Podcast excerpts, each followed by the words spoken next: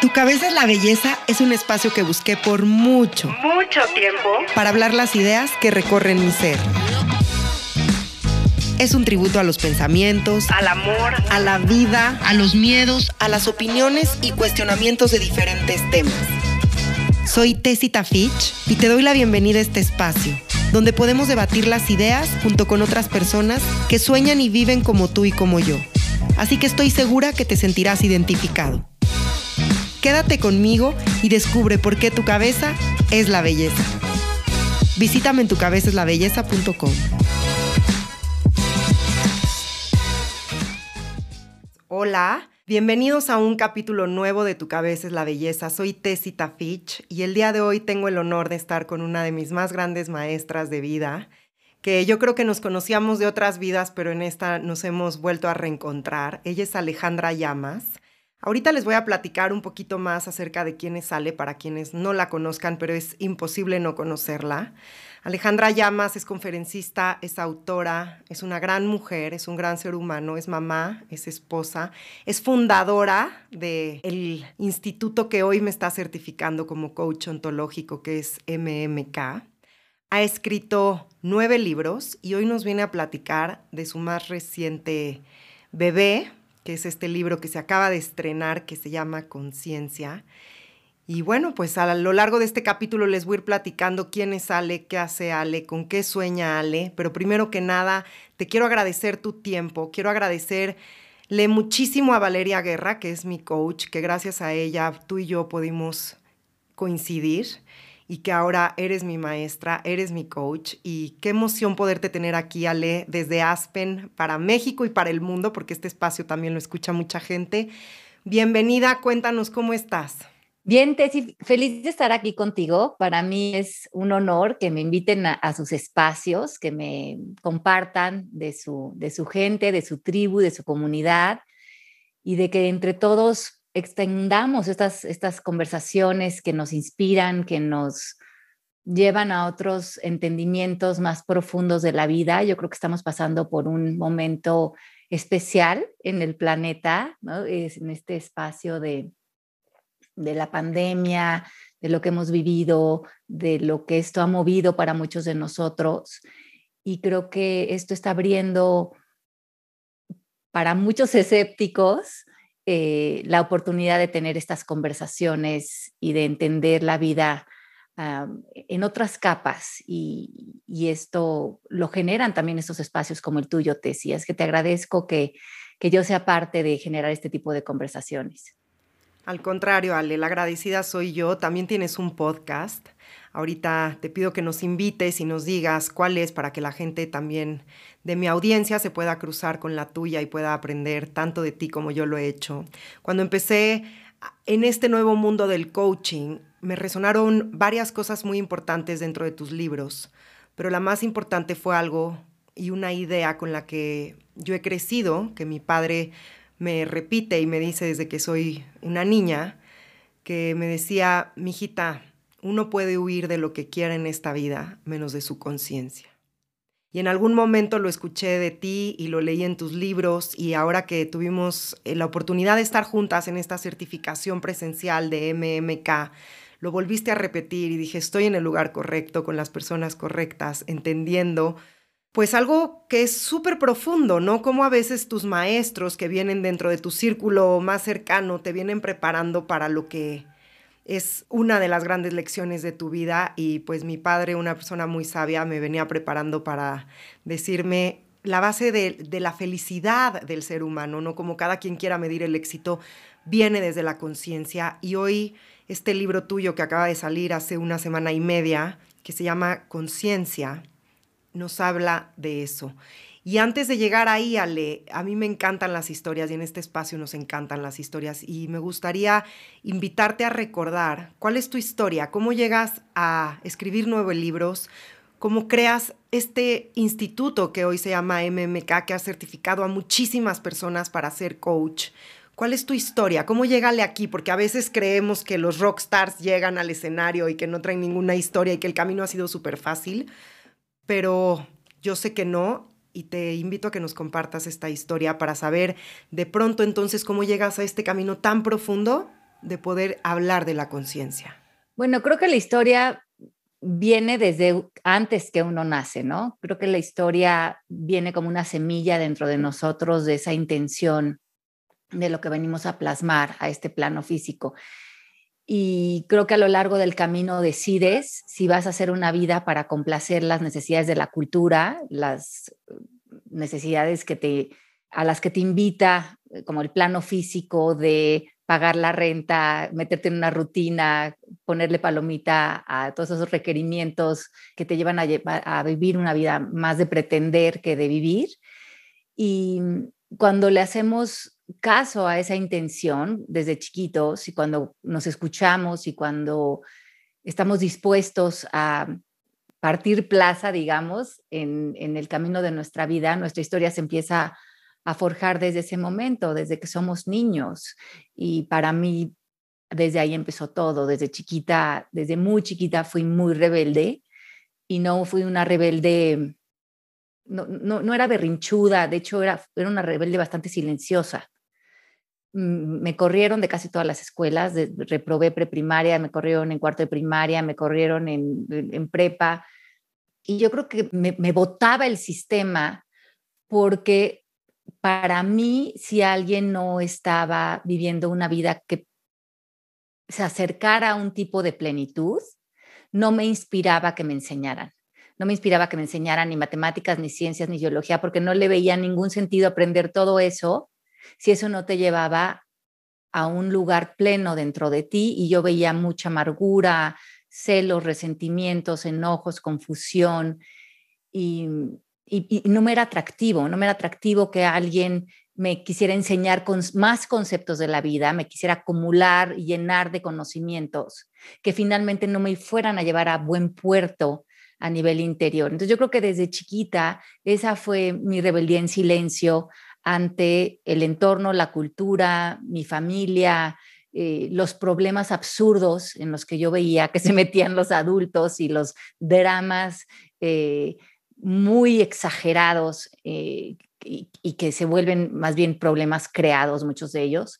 Y, a mí se me hacía como que, como Alicia en el País de las Maravillas, que el mundo estaba al revés y me he tratado de conservar una vida en la que no me he dejado revolcar por la cultura para poderme mantener en ese mundo al revés y más bien invitar a las personas que quieran conservarse en esa nitidez, en esa integridad, donde puedes parecer loco, esa, esa persona que nada más no se adapta, pero que está perfectamente adaptado a sí mismo, ¿no? Y es muy bonito esto que nos compartes y muy profundo. Creo que tu historia es la mía, es muy parecida en ese sentido y somos espejos. Eh, yo sí era una rebelde eh, más out loud, no, no era esta rebelde tan silenciosa, pero siempre cuestionándome y yendo en contra del sistema y reprobando años y tres extraordinarios en, en cuarto de primaria y demás. Y me encanta ver que hoy tú eres mi maestra, que tengo mucho que aprender de ti y cómo somos espejos y a veces cuando alguien no apuesta por nosotros, que creen que, híjole, esta niña, pues yo creo que mejor que se case y tenga hijos porque la verdad no le vemos ningún futuro. Y hoy somos mujeres que estamos cambiando el mundo. Entonces, qué increíble ver eso, porque también nos ayuda a verlo en las nuevas generaciones. Cuéntanos, Ale, por favor, ¿qué es el Instituto MK y cómo se funda? Bueno, el instituto se funda muy como aparecen las cuestiones en tu vida cuando estás en tu camino, ¿no? Creo que es muy de la mano del ciclodestino, de, de, que todo se, se, acomodan, las piezas de tu vida se acomodan cuando tú dejas de controlar, cuando tú te rindes a que la vida te lleve a lo que es tu destino, tu camino, tu misión o, o el florecimiento de los deseos de tu corazón. Yo abrí un centro de yoga y de coaching en Miami hace más de 15 años y cuando estaba en ese centro, yo había tomado una certificación de coaching ontológico en Minneapolis, Minnesota, y me había certificado como maestra de yoga en Santa Fe, Nuevo México, con T.S. Little, que es un profesor extraordinario que enseña mucho de los, eh, muchas enseñanzas ancestrales, eh, mucho del budismo, también mucho de la filosofía veda. Yo ya llevaba mucho tiempo estudiando la filosofía de Gandhi, siempre he sido una una, estudiante autodidacta de todo lo que son las enseñanzas antiguas, me fascinan. Y cuando casé esas enseñanzas antiguas con estas enseñanzas, estas filosofías modernas que son el coaching ontológico, me gustó mucho el coaching, me pareció muy interesante, me parece que es muy poderoso, pero me parecía que le faltaba todo este sostén de sabiduría.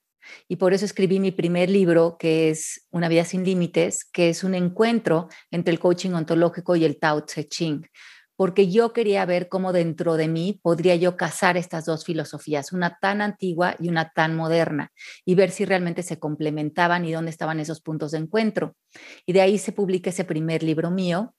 Empiezo a ir a México a dar seminarios de fin de semana a mujeres y yo tenía esta manera única de trabajar porque sin duda, había muchísimo del coaching ontológico en mis enseñanzas y en mi aplicación y en las tecnologías, pero también había mucha carga de sabiduría detrás de mi trabajo porque yo llevaba tantos años estudiándolo. Y una chica me, dije, me dijo, me encanta, me encanta desde dónde trabajas tú, de la profundidad, de, desde dónde haces las sesiones, cómo has transformado las metodologías y me dijo, me quiero certificar contigo. Y le dije, es que yo no tengo certificación, pero si algún día la hago, te, te aviso. Y pasaron unos meses y ella me insistió, empecé a escribir el primer módulo entonces de la certificación, que era esta gran fusión, y mm, se inscribieron alrededor de siete personas a la certificación, esto fue hace más de 15 años. Y en este centro que tenía en, Coral Gables, en Miami, que se llamaba Anthologic, di la primer certificación, el primer grupo, después de un año se certificó.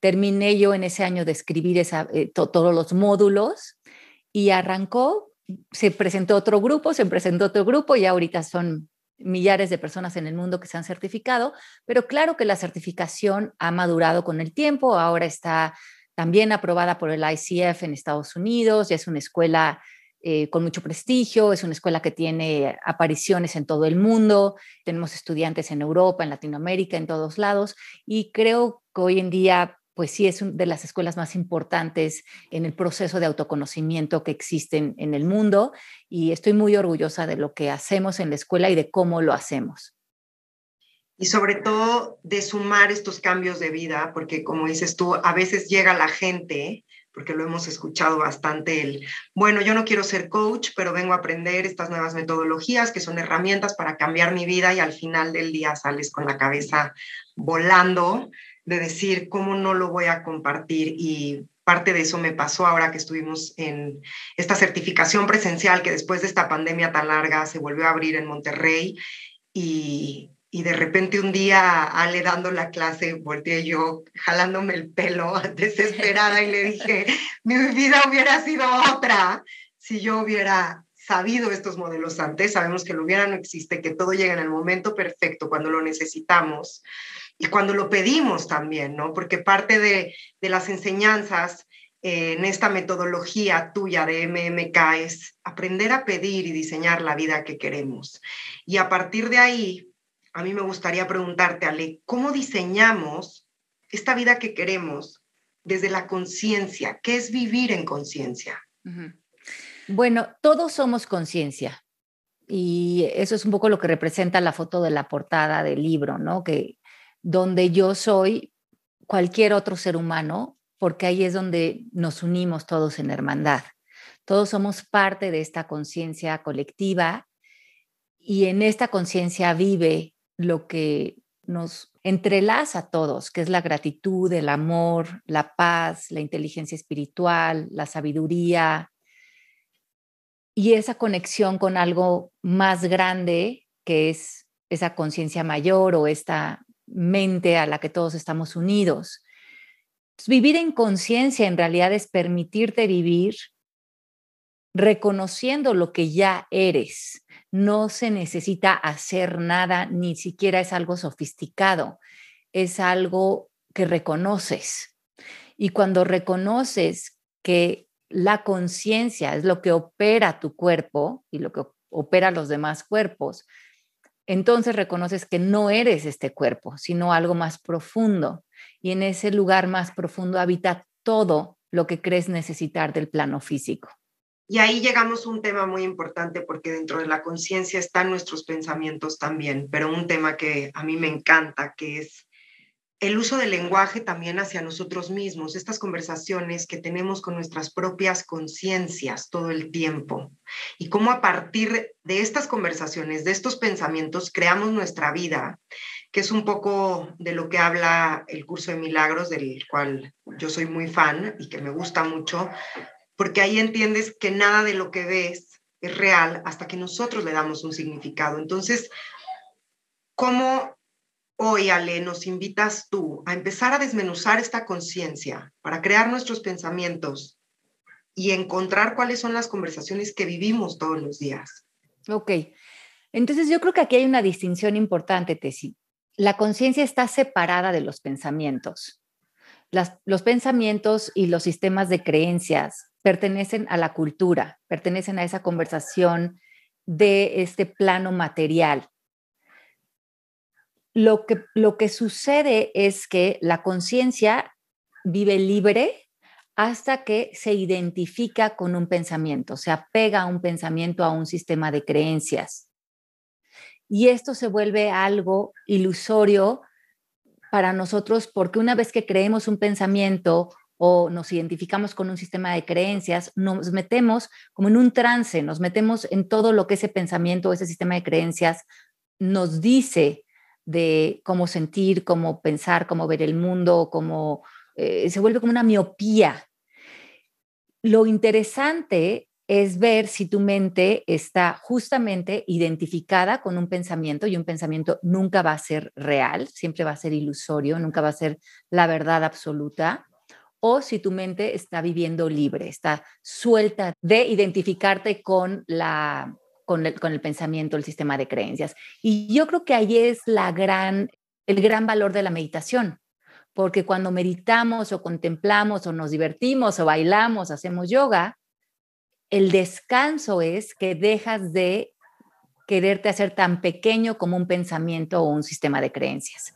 Te das cuenta lo libre y lo ilimitado que es el ser humano cuando reposa en la conciencia despierta.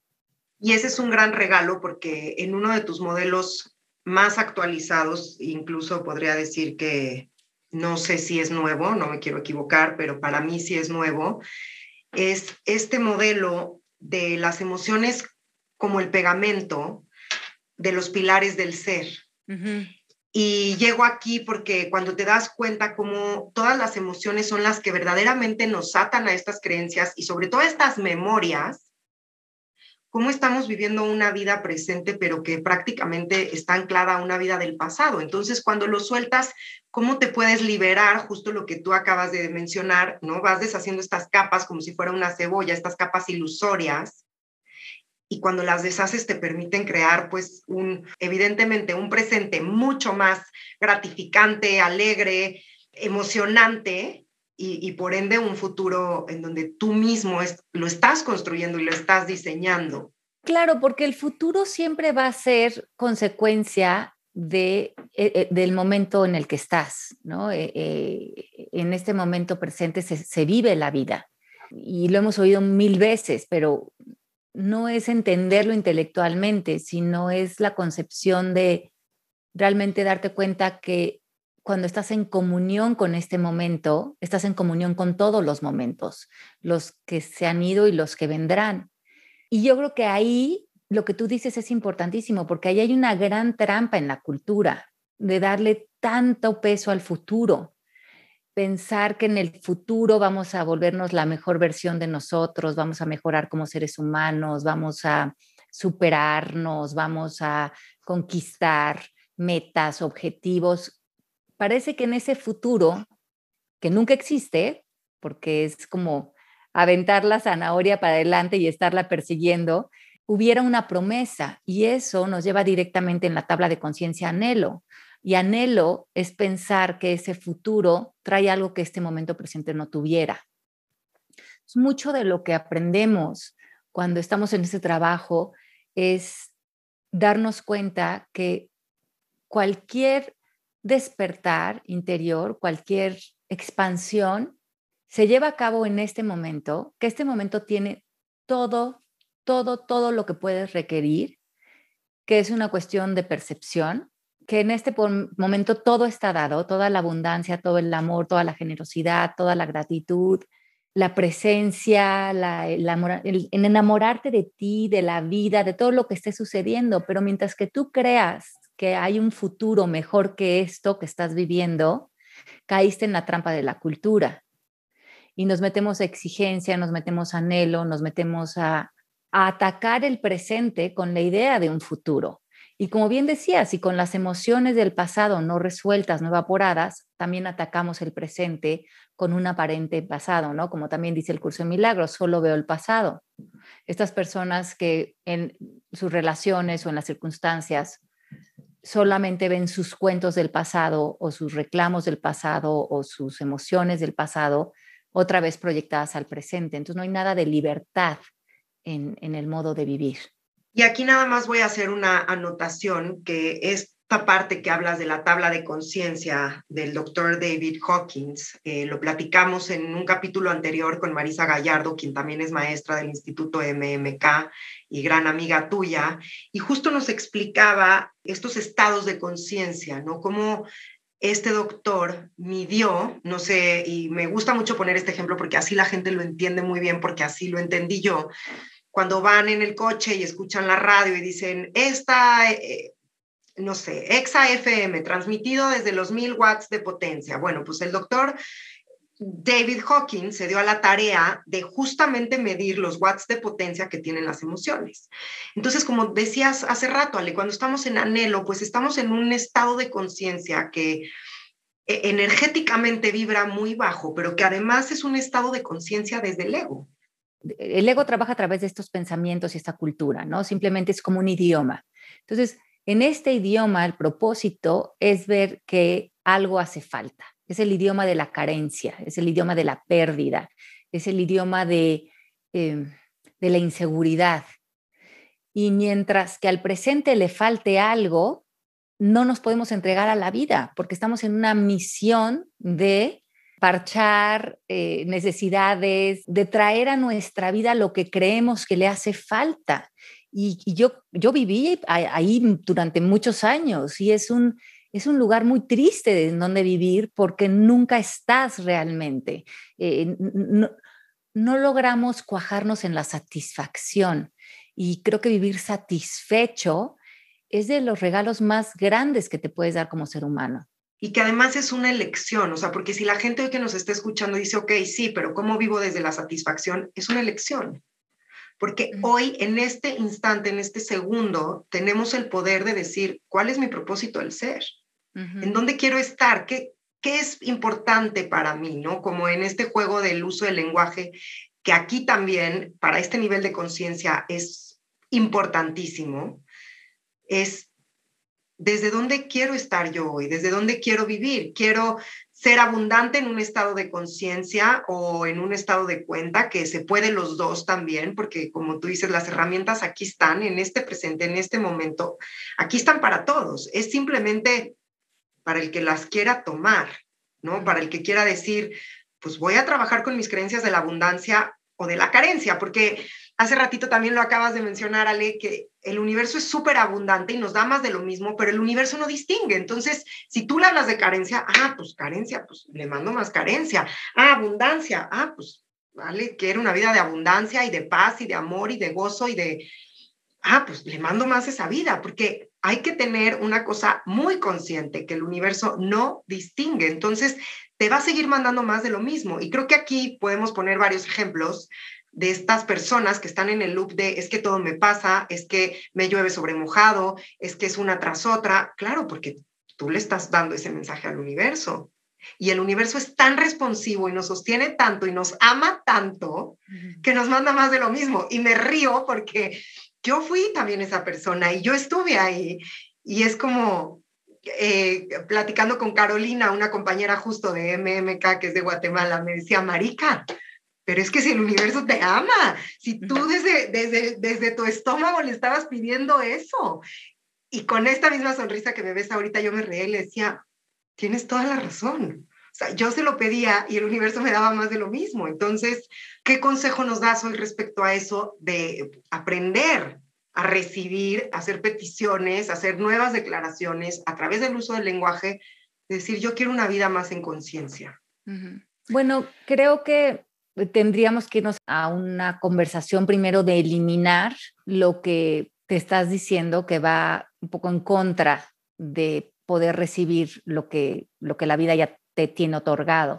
Eh, si vives con creencias de no puedo, no soy suficiente, no soy capaz, no merezco, el no merezco es fundamental, o si por alguna razón te sientes culpable de algo que, que, viviste, que hiciste, que fuiste, yo qué sé, la abundancia te va a quedar como algo lejano porque hay mucho, mucho aplauso en la cultura por la condena y por el castigo. Le hemos dado un valor a esto. Y muchas veces creemos que si nos castigamos, al no recibir los regalos inclusive de vivir, estamos como pagando nuestra condena. Y también hay otra creencia muy importante que es que si recibo todo lo que la vida me da, tengo que pagar por ello. Entonces algo malo va a pasar bueno, que me voy a ir de viaje, me voy a la, me la voy a pasar lindo, pero voy a tener que pagar penitencia de eso. Y entonces a lo mejor se me va a enfermar un hijo o me voy a caer o se va a caer el avión o algo va a pasar, algo malo va a pasar porque no puedo recibir tantas cosas lindas. O si me vienen cosas lindas y yo me siento culpable, no me siento merecedor, siento que tengo que pagar pecado o penitencia por algo que viví o fui, no lo voy a recibir porque creo más en el castigo que en el, que en el recibir. Según como estén tus creencias, ¿no? Según lo que creas que es suficiente para ti eh, de recibir, hasta, hasta ahí vas a recibir porque lo demás lo vas a recibir desde la culpa y prefieres no tenerlo y te vas a deshacer de eso. Y aquí entra un tema importantísimo que es recurrente en tu libro y que es un gran tema, que es el perdón, tanto el perdón a uno mismo como que en realidad es el único perdón que podemos generar, pero hablas de un término que es el perdón radical. Y cómo también de repente un día, como dice Mafalda, parar el mundo y decir, hoy me perdono y me hago un perdón radical, como diría Marisa, por todas esas ideas pedorras que tengo en el cerebro, ¿no? Y por todos estos 20 años que he vivido pensando que no merezco y, y digo, es como esta parte del invertí 20 años a la voz del ego y entonces hoy más bien me toca pedirme un perdón radical. ¿Cómo nos libera este perdón? Porque creo que el perdón puede ser una de las primeras herramientas que podemos utilizar y que tú hablas mucho de, de esta herramienta para entonces poder decir sí y que me sigan llegando las cosas buenas y que soy merecedora y estoy abierto hoy para diseñar y, y, recibir esta vida que quiero crear y que estoy creando en estos momentos. Pues sí, en este libro hablo del perdón desde una manera muy útil, creo, eh, en el libro conciencia, donde reconoces que la necesidad del perdón, y esto es muy importante, la necesidad del perdón, ya sea hacia ti o hacia otros, eh, radica o se anida en una memoria, en algo que tiene que ver con el pasado. Y el pasado en sí ya no existe.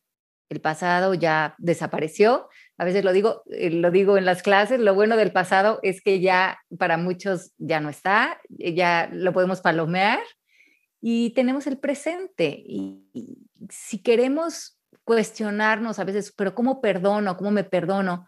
Pues reconoce que la necesidad de creer que te tienes que perdonar o perdonar a otros o que otros te pidan perdón se anida en una memoria y la memoria es una ilusión ya del pasado si vienes al presente, te das cuenta que si eliminas esa memoria, si la borras, eliminas la necesidad del perdón. Y si eliminas esta necesidad del perdón, de que alguien tenga que disculparse o arrepentirse o cambiar, o te regalas esa gran libertad de estar en el aquí, en el ahora y, ya no tratar de entender por qué pasaron así las cosas, eh, ya, no tratar de cambiar a otros o de condenar a otros, sino vivir en ese espacio de no sé, no sé por qué pasó esto y no tengo que saberlo para liberarme.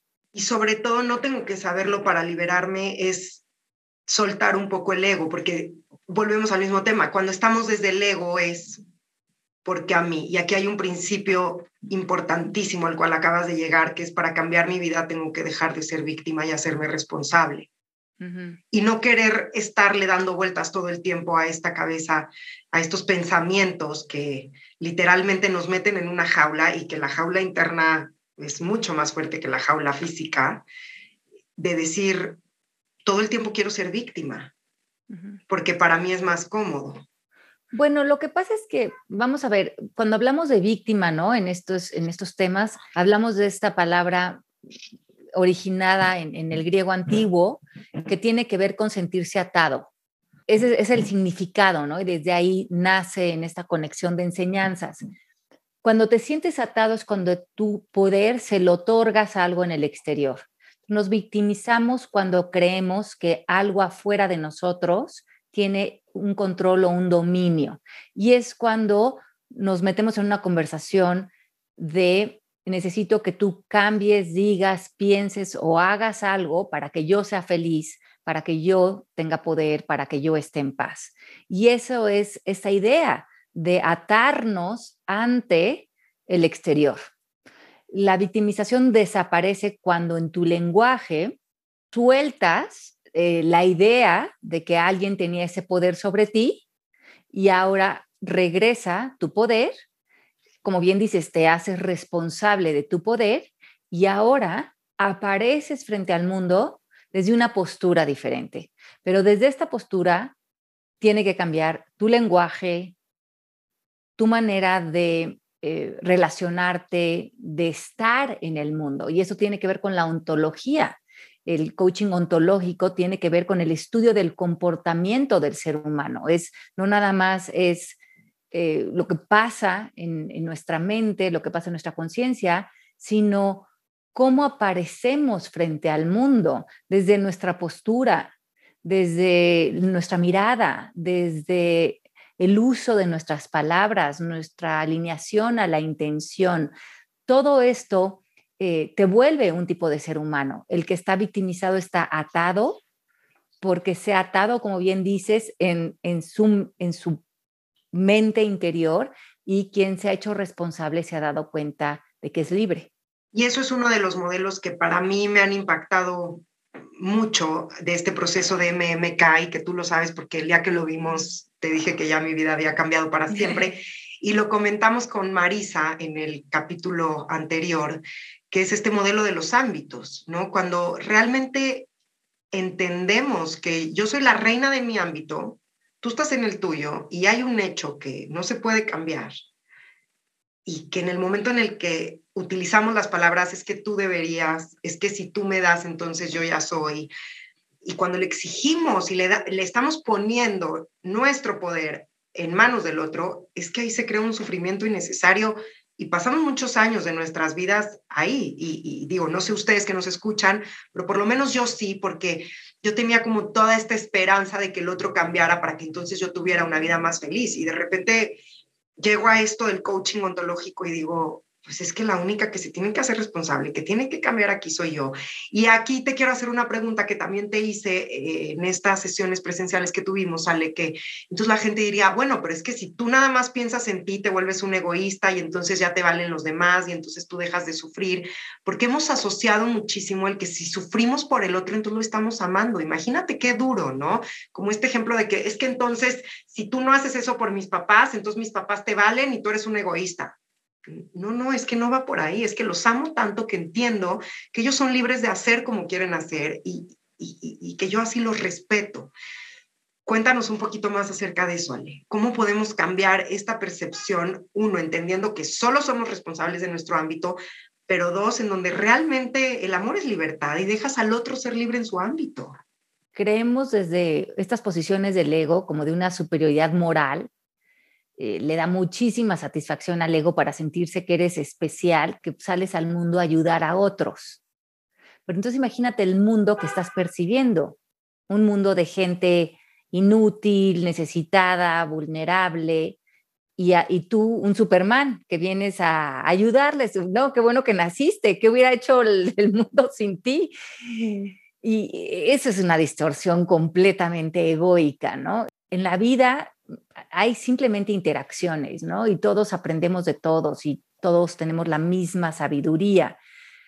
Cuando tú crees que estás ayudando a otros por quererlos cambiar o por invadir sus decisiones, eh, en realidad lo estás haciendo por sentirte superior o por sentirse mejor que otra persona o resuelto.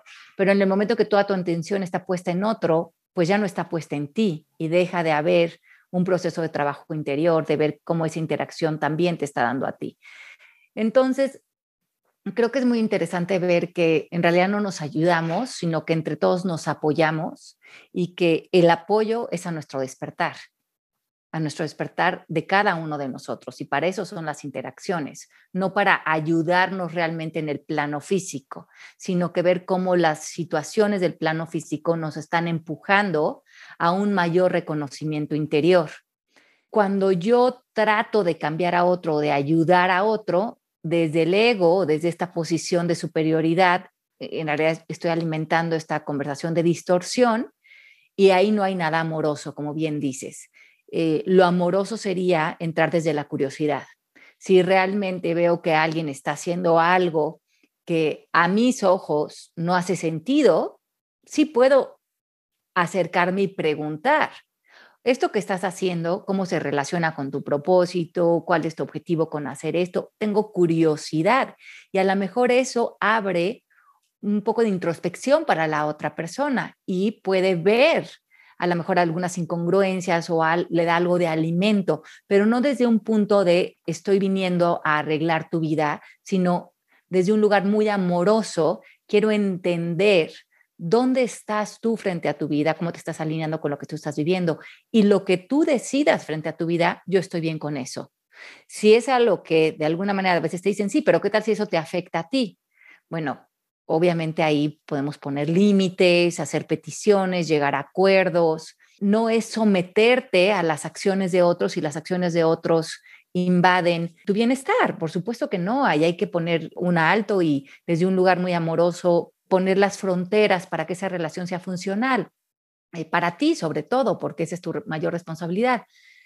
Pero todo empieza a ser muy lógico, en realidad todo tiene muchísimo sentido común, no, de nada me sirve eh, eh, muchas veces cuando entramos a esta profesión dices, es que me voy, a, me voy a convertir en coach porque quiero salir a ayudar a toda la gente que está sufriendo y que la está pasando mal y, al rato te das cuenta con tres dosis de humildad que no estás ayudando a nadie, que tú estás en este trabajo porque tú sigues siendo un alumno de esta vida y que cada interacción que tú tienes con este trabajo es una interacción para ti, y si está una persona enfrente, pues seguramente la persona más bien te está dando un servicio a ti, de que tú puedas seguir escuchando lo que hace congruencia para ti.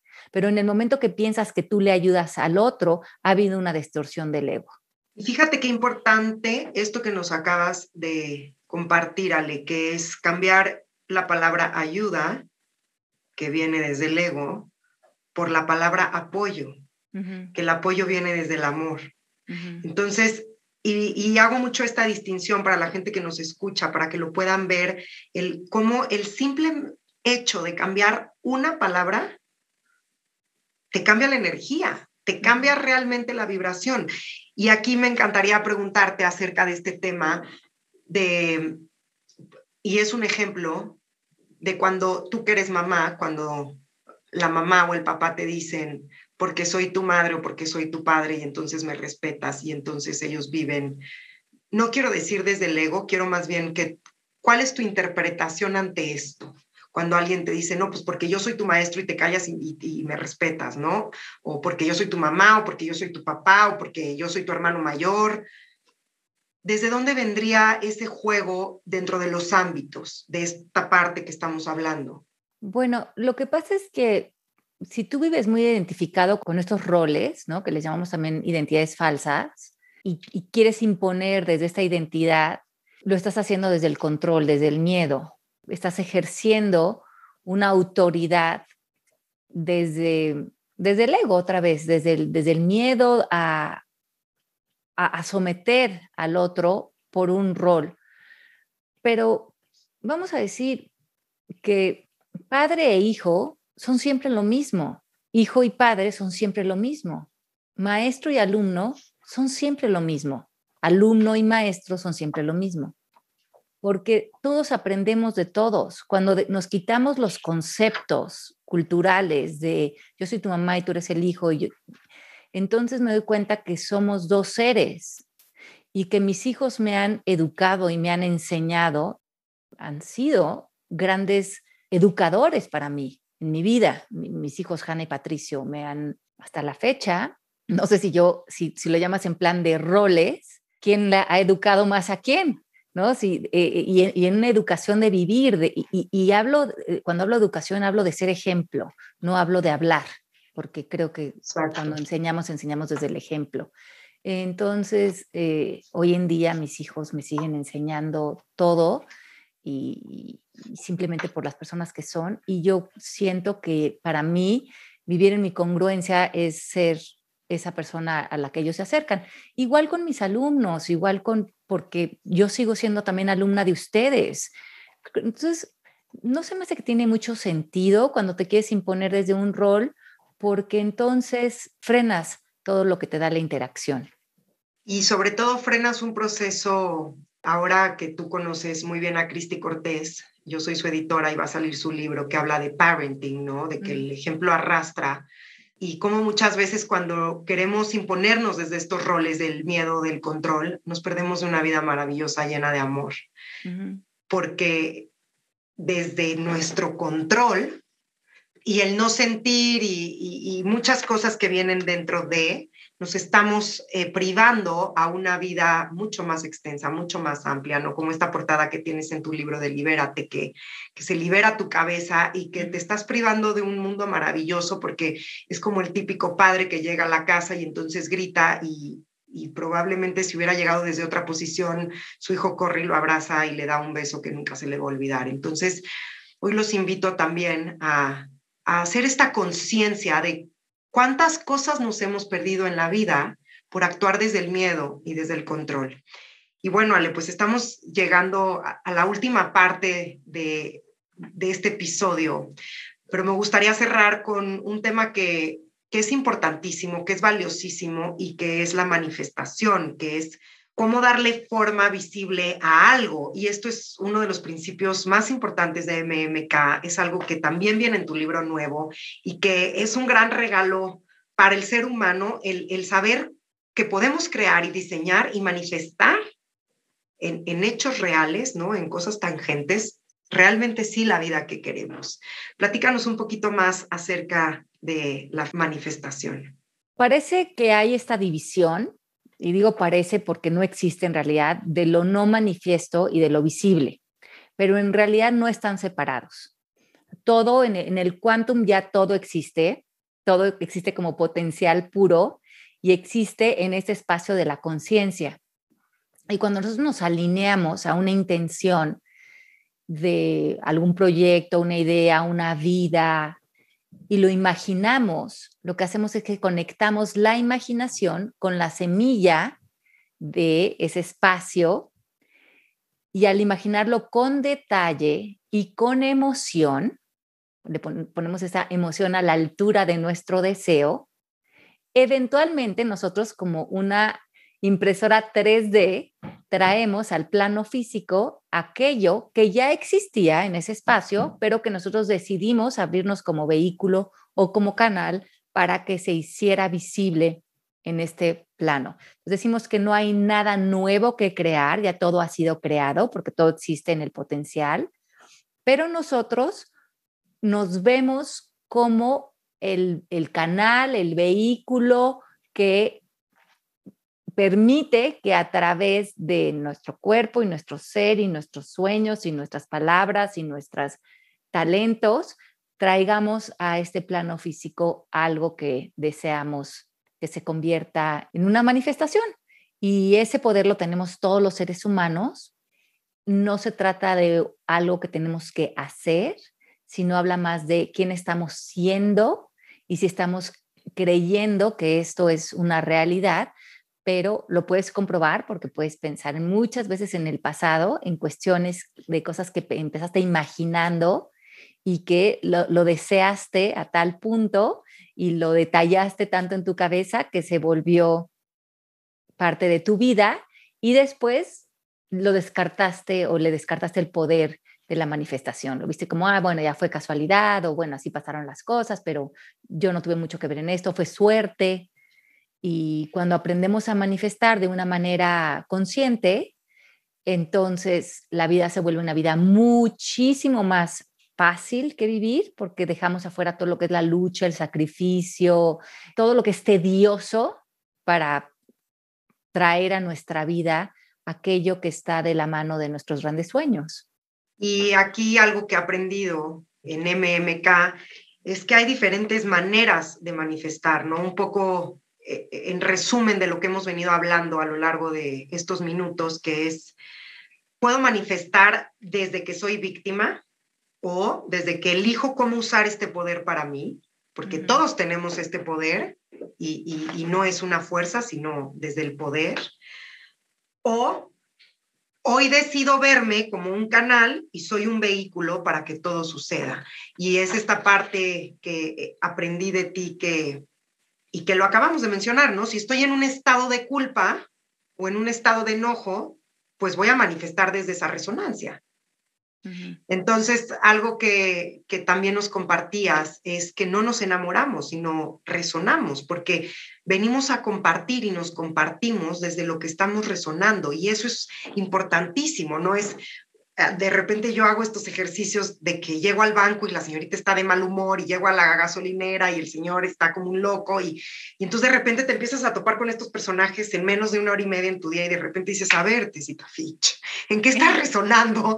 Porque todo a tu alrededor te está manifestando lo que, lo, que, lo que estás haciendo en este momento. Entonces de repente hago como esos stops y digo, ok, estoy resonando en miedo o estoy resonando en enojo y entonces evidentemente se me presentan los mismos personajes en mi vida. Entonces, es ir entendiendo como este juego que es la vida. Yo a veces, y me gusta imaginarlo como en esta película de Disney que habla de las emociones, ¿no?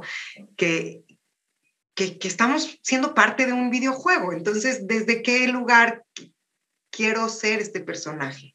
Sí, claro, porque si tú estás imaginando, por ejemplo, que no te alcanza el dinero y que no te alcanza el dinero y que el dinero te angustia y tienes toda tu atención puesta en la falta de dinero, en la preocupación del dinero, en la injusticia de que no tienes dinero, no te das, no te das cuenta que esa tensión, esa emoción, esa, esa, toda esa energía dirigida a la falta está creando más falta, porque eso es lo que estás manifestando, así estás utilizando tu imaginación. Y cuando mueves tu atención y tu conciencia a la abundancia, al bienestar, te das cuenta que siempre hay suficiente, que no hace falta más de lo que en este momento tienes, entonces empiezas a manifestar suficiencia y después empiezas a manifestar abundancia. E-, es muy importante para la manifestación dónde tienes puesta tu atención, en qué tipo de emociones, de pensamientos, porque la atención genera más y probablemente más si, tú, si no está elegida tu atención, más de lo que ya no quieres. Exacto, donde ponemos nuestra atención, ponemos nuestra energía y cuando cambiamos la perspectiva, pues cambiamos a una intención de imaginación y a un estado de conciencia diferente que es al que pues creo que Ale y yo hoy los invitamos a vivir porque cuando nos elevamos a un estado de conciencia verdadero o desde el amor, tenemos una vida mucho más plena. Ale, platícanos por favor qué viene para Ale, en dónde pueden encontrar este libro de conciencia que se acaba de estrenar. Para todas las personas que están interesadas también en acercarse a MMK, qué es este proceso, cuándo vuelve a haber un presencial, Sé que viene en diciembre, yo estoy muy emocionada porque yo lo sigo compartiendo porque para mí ha sido un gran regalo y diciembre es un mes maravilloso para que sea su regalo de Navidad. Así que platícanos por favor en dónde pueden comprar tu libro y los siguientes cursos que vas a dar. Qué linda, Tessy. Sí, vamos a estar la semana del 6 de diciembre. Ese mismo día, Marisa Gallardo y yo vamos a estar dando un taller en la Ciudad de México que se va a llamar Enseñanzas de la Verdad y después viene un intensivo, la certificación de la escuela. Eh, son cuatro días, como el que tú tomaste en Monterrey, divino. para las personas que lo quieran tomar, acérquense ya a la escuela, porque lo ideal es que empiecen con la plataforma que tenemos. En la escuela tenemos una plataforma online desde hace más de 10 años, donde hay muchas clases, donde hay clases todos los días en vivo con diferentes maestros. Y si lo quieren tomar, sería ideal que unos días antes se empiecen a familiarizar con las clases de introducción, con las clases de todos los días, para que le saquen un jugo increíble a los cuatro días en los que vamos a estar en presencial, Marisa y yo, eh, enseñando. Y después en enero también tenemos un intensivo en Guatemala y tenemos un retiro en Antigua, que va a estar divino. Ya ese retiro no tiene que ver con la certificación, es más bien un retiro que puede ir cualquier persona que quiera ir a hacer trabajo interior. Eso va a estar sucediendo en enero.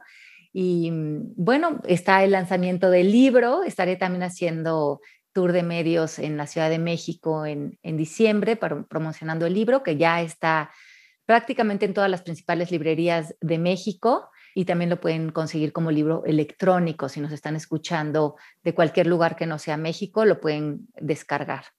Exacto. Y algo que mencionaste del retiro es que es para cualquier persona que lo quiera tomar. MMK también. O sea, no necesitan ser psicólogos ni terapeutas. Necesitan tener la iniciativa de decir, hoy quiero tener una vida diferente, porque no podemos, aquí lo bueno y lo malo no existe, sino diferente, desde otro nivel de conciencia, en otra plenitud, vuelve y juega. No quiero ser coach, no importa, en un año me hablan y le hablan a Ale y nos platican qué quieren ser y quiénes son, pero esto está abierto para todas las personas que quieren realmente cambiar su vida y que quieren tener herramientas de autoconocimiento, punto. Ya si después lo quieren compartir o no, esa es otra historia, pero esto está abierto para cualquier persona. De verdad los invito, es un estado de conciencia increíble, lleno de abundancia, de satisfacción, de amor y sobre todo de mi gran propósito del ser, que es la paz, que desde que yo lo descubrí con Valeria Guerra, mi vida cambió por completo porque ahora ya todo me cuestiono si esa acción o esa situación se alinea con mi propósito del ser. Y si no, pues les damos las gracias. Ale, Gracias por tu tiempo. Hoy, de nada, encantada, feliz de estar contigo y con toda la gente que te escucha. El tiempo hoy es el lujo más caro y creo que lo único que le falta al tiempo es detenerse, así que la vida es hoy, es aquí, es este presente, es este instante que nos brinda la oportunidad de poder vivir desde un nivel de estado de conciencia diferente. Entonces, busquen por favor el podcast de Ale también, que está en todas las plataformas, si no me equivoco. Sí, sí, sí, está en todas las plataformas. Tengo dos. Uno que empecé hace más de 10 años, yo creo que se llama Palabras al Aire, que tiene muchísimos episodios. Yo lo empecé antes de que se llamaran podcast, pero ahí están montados y el más reciente que es Calíbrate, que ya también tiene un par de años y ahí están, con Spotify, en todos lados los pueden escuchar. Ahí tienen muchísima información, son muy amenos, eh, dense el clavado a, escuchar estas enseñanzas porque, como bien dices, eh, ahí podemos elegir cómo vivir, ¿no? Y en una vida mm, en donde despertamos, en donde nos llevamos autoconocimiento, en donde amamos profundamente, creo que es una vida que vale la pena vivir. Totalmente. Y gracias por este gran regalo, por ser mi maestra, por invitarme a diseñar mi vida, a elegir la vida que realmente quiero, porque a veces en la vida del ser humano hacemos el plan de marketing, el plan de finanzas y cuando me case y entonces cuando me retire y entonces mis hijos y entonces los seguros y, y, de repente volteas y dices, ¿y cuándo diseñé mi vida? ¿En qué momento me senté a hacer un plan y a diseñar la vida que quiero?